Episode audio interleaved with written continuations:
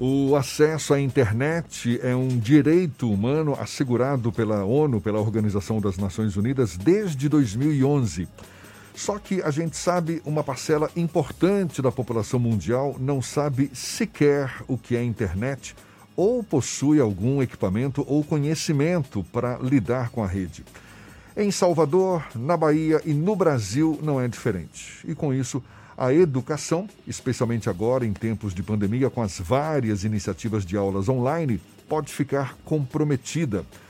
Para abordar o tema, uma comissão de educação da Câmara Municipal de Salvador discute as desigualdades digitais em Salvador.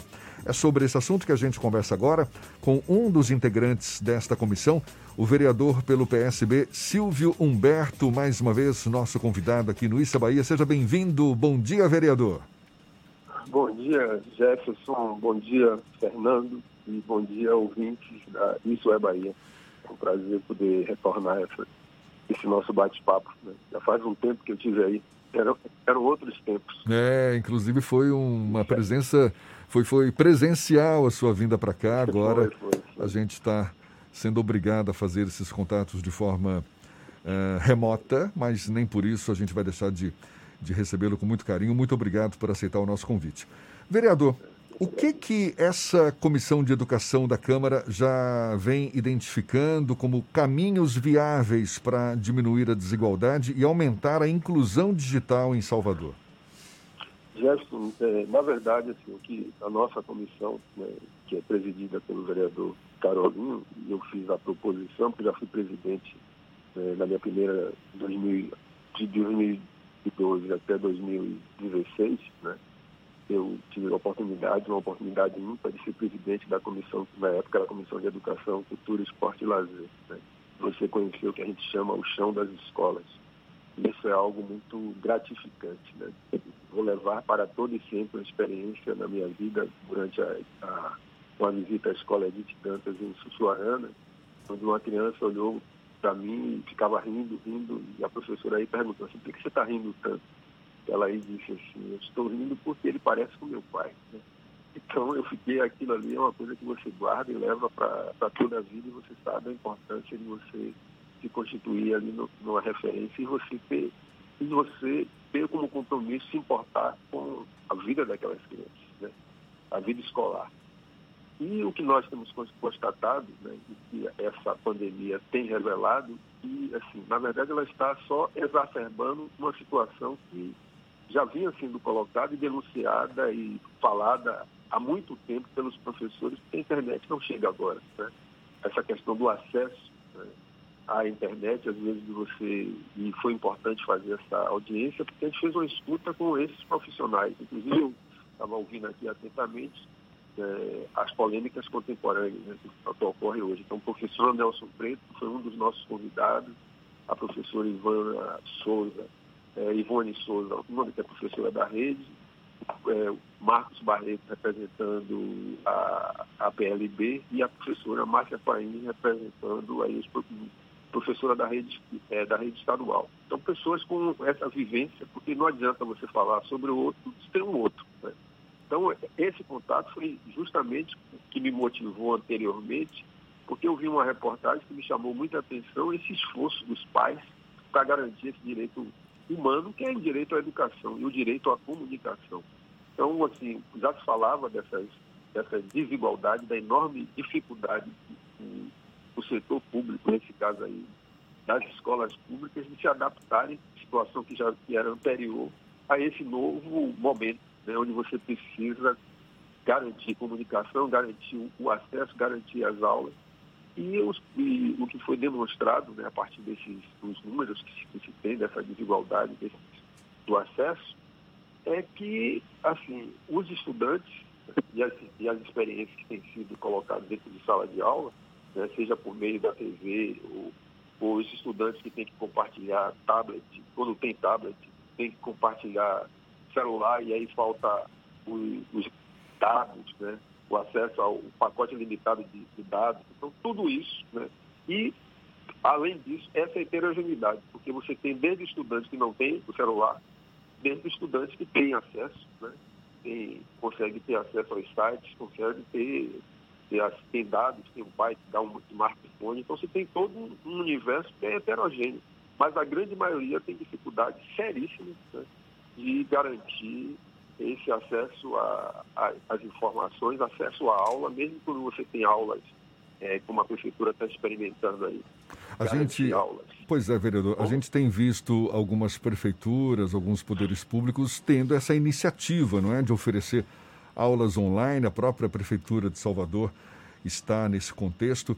Agora, o investimento em equipamentos ou a disponibilidade, não é, para que esse público tenha acesso a esses recursos, isso não tem ocorrido na mesma proporção.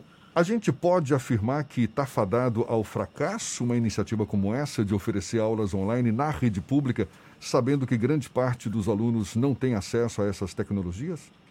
Olha, se não ouvir de fato o que os professores estão fazendo, né, e, e, tem que dizer que a, a, prefeitura em 2012, né, 2013, quando nós chegamos, a prefeitura deu um, um notebook, um, um tablet aos professores. Mas você não deu a formação continuada, porque também não é só o professor, né, não é só você garantir um mês, você precisa garantir que o, o educador tenha as condições e tenha a preparação, a formação para poder dar essa aula, porque não é a mesma aula presencial, é diferente da aula que você vai dar em AD e essa aula nesse momento. Porque se você achar que vai dar aula tipo, como se tivesse com o quadro na sua frente e o giz, não vai funcionar. Você precisa ter algo interativo que prenda a atenção desse estudante. Então, assim, o que a gente tem observado é que essas experiências não vão ter no retorno devido. Né? Então, assim, tem muitos que eu vi na, na, nessa audiência pública, assim, é o momento de se posto ter uma política de mais de acolhimento, então teve, teve uma proposta de ter um fórum para ter uma discussão então, assim, nesse momento, você precisa também acolher esses estudantes, porque eles estão passando também por problemas emocionais. O que a gente tem observado, assim, o próprio Conselho Nacional de Juventude fala de, da desistência, pelo menos, dos estudantes, de 40% é, não, acham que não devem concluir, né? não, não querem continuar estudando. Você tem estudantes que não querem mais fazer o Enem, e você tem, de, de cada, de cada 10 estudantes, 7 estão revelando problemas de ordem emocional. Então, esse é um conjunto de, de elementos que chegam à escola nesse momento que não é só passar o, o, o conteúdo. Ou você também vai levar em consideração todo, tudo isso para garantir essa qualidade. Então, é preciso que eles sinalizaram, é preciso ter primeiro uma política também de acolhimento, porque simplesmente você passar esse conteúdo e dizer no final, os alunos foram aprovados. Aí você diz assim, foi aprovado de que forma? Né? Como é que de fato chegou esse conteúdo, considerando todo esse contexto que nós estamos vivendo. A rede privada conseguiu se adaptar, mas assim, mesmo dentro da rede privada, você tem que analisar quem são as grandes escolas, as médias escolas e as pequenas escolas, principalmente aquelas que estão nos bairros populares, estão com sérias dificuldades, porque se a população que, que faz presente, tem os filhos dentro dessas das escolas, são justamente a população que está numa situação mais vulnerável nesse momento. Então, isso reflete tanto economicamente né, e financeiramente para dentro das escolas. E não é por isso que eu estou dizendo. O que a gente procurou entender é como é que essa desigualdade, né, o tamanho dessa desigualdade, né, porque eu vi os esforços né, de pais, por exemplo, subir e descer morro para conseguir o melhor ponto de acesso. Né. Eu vi pais construindo, é, ouvi, né, eu vi pela TV, pais construindo casas né, é, em cima de árvores para garantir o melhor acesso. Agora, o poder público, ele precisa criar os meios e as condições, porque quando nós queremos fazer obras monumentais, sempre se dá um jeito. Então, a gente tem que dizer que esse problema que é anterior ao Covid, ele não é um problema só do ponto de vista, não é um problema técnico. Acho que precisa se garantir aí é, a vontade política para querer se resolver. É preciso uma maior sintonia uma atuação sincronizada entre a Secretaria Municipal de Educação e a Secretaria Estadual. Vereador, o senhor tem conversado com setores ligados à, à, educação, professores, o senhor citou que duas, dois representantes da rede municipal e da rede estadual têm participado desse debate. A recepção desses setores com relação às aulas que vêm sendo ministradas na TV aberta a exemplo daqui de Salvador e até no caso da TV Assembleia, que tem uma aula pré-ENEM, preparatória para o ENEM. Tem sido uma boa recepção ou existem críticas nesse sentido? Tem, críticas porque alguns consideram que o, o, o conteúdo não tem sido um, um conteúdo que gera essa interação. Né? Às vezes eu vi uma professora fazendo um comentário no, no, no chat, a professora dizendo, olha, as imagens são imagens assim, muito paradas, você precisa ter uma coisa que, assim, tipo, na nossa cidade tem orla, tem uma série de, de belezas naturais, e isso deveria, nos intervalos, estar estimulando os estudantes. Então você precisa fazer uma coisa com mais interatividade, né? porque isso não gera é, motivação para esses estudantes é, acompanharem. Né? Porque ainda tem mais um agravante, né? porque se você só tem uma TV em casa, né? E todo mundo naquele horário quiser utilizar a TV, a gente sabe quando as pessoas monopolizam o controle que aquilo significa, né? Então, assim, como é que os estudantes vão ter acesso também a, a essa questão das aulas? Então, você tem um, algo que é complexo, não é que significa que você não vai fazer, né? mas você precisa entender, ter um conteúdo mais interativo, um, um conteúdo que estimule né, esses estudantes a participar, até ouvir os estudantes. Porque se você faz algo sem ouvir esses estudantes, que é essa geração que sempre está dando respostas rápidas, né, fazendo aqueles vídeos de um minuto, então você não pode ter uma aula que, como se você só está transportando a aula que você tinha presencial para uma aula agora que vai fazer pela TV aí a, a efetividade disso não vai ser suficiente. Vereador, uma outra questão é, esse, essa discussão sobre o ano letivo perdido é uma discussão que está presente no dia a dia, não apenas do ensino público, mas até do próprio ensino privado, já que os desafios de uma educação à distância não são poucos. É, como é que a Comissão de Educação aqui de Salvador tem participado dessa discussão e se existe um, essa preocupação que o ano letivo de 2020 seja efetivamente perdido? Fernando, olha, essa é uma discussão que assim, a comissão, a gente tem feito isso individualmente. Né?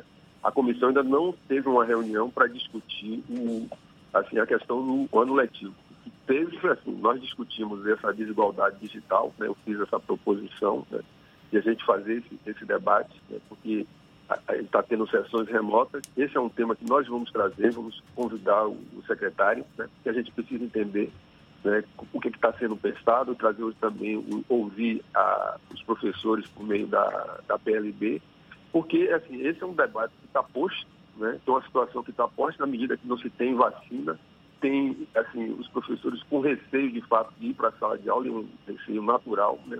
não só para os professores, mas é porque é um conjunto né? que você tem do ensino do, da creche até o, o ensino médio. Né? São públicos heterogêneos e, assim, como é que você diz para o estudante que um não vai poder abraçar o outro, né? e não vai poder compartilhar o, o, o mesmo copo? Né? Como é que, assim, se você não tiver uma, uma, uma afinidade uma afinidade, melhor dizendo, se não tiver uma sintonia fina entre a Secretaria de Educação e as, e as Secretarias é, de Saúde, né, porque você, a escola é um, é um ambiente está aberto, como é que vai ser as medidas sanitárias para esse, esses estudantes? Então tem algo aí que eu não sei se, se, sinceramente, a gente vai conseguir resolver esse ano presencialmente essa volta dos estudantes. Né? E isso, assim, basta ver o comportamento que está acontecendo quando minimamente não foi o caso aqui em Salvador, que ainda não abriu os bares, e, e é importante estar nesse. Precisa de uma discussão profunda, porque se a gente olhar a experiência do Rio de Janeiro ali no Lebrão, você faz, o mundo acabou. Né? Porque aquelas pessoas mais esclarecidas, em tese, estão tendo aquele tipo de comportamento, né? sem nenhum compromisso com, a, com, com o coletivo, sem nenhum compromisso com uma espécie de responsabilidade física, como bem assinalou ontem um epidemiologista, né? Então, assim, esse é um cuidado que a escola, que não estava preparada para demandas antes da pandemia, certamente assim, ela não tem essa capacidade de rapidamente conseguir estabelecer uma série de protocolos que vão dar conta desse, desses milhares de, de estudantes, ainda considerando que, é assim, se a gente o que tem sido dito, que é uma heterogeneidade para o Brasil em termos da, de como a pandemia se manifesta, como, como Imagine dentro do nosso estado, onde essa pandemia também tem suas características próprias. Né? Então, essa heterogeneidade também está presente aqui, também presente nos bairros de Salvador. Né? Então, você pode ter bairros onde é, você tem um, é, há uma tendência que nos bairros pobres você, pode, você tem um maior contágio do que nos bairros considerados de classe média e classe média alta, né, e com o nível de letalidade maior dos bairros pobres. Então, são justamente nesses bairros onde os, os pais desses estudantes estão mais, são chamados os trabalhadores essenciais, que estão nas ruas, os serviços essenciais, e depois voltam para dentro de casa. Então, você tem, assim, você tem uma complexidade grande que é, eu, eu, tendo a ver quando o professor Nelson Preto traz a discussão, né, em torno, e a professora Márcia Paim também trouxe isso, que é preciso se estabelecer um fórum para trazer esses elementos, que a vida, como eu sei, você sabe, os ouvintes aí do Esse Isso é Bahia sabem, todos nós sabemos, a vida não tem volta. Né? Você pode acreditar em reencarnação, o que for, mas essa vida, essa vida física aqui, quando vai, né? Tá certo. A gente a gente sabe o quanto isso é, tem sido doloroso, esses mais de 60 mil pessoas que já se foram. Vereador, vereador Silvio Humberto, do PSB, muito obrigado pela sua participação mais uma vez aqui conosco e um bom dia para o senhor. Muito obrigado, Jefferson. Bom dia aí a todos e vamos ficar em casa e manter aí a nossa esperança que dias melhores vão chegar certamente.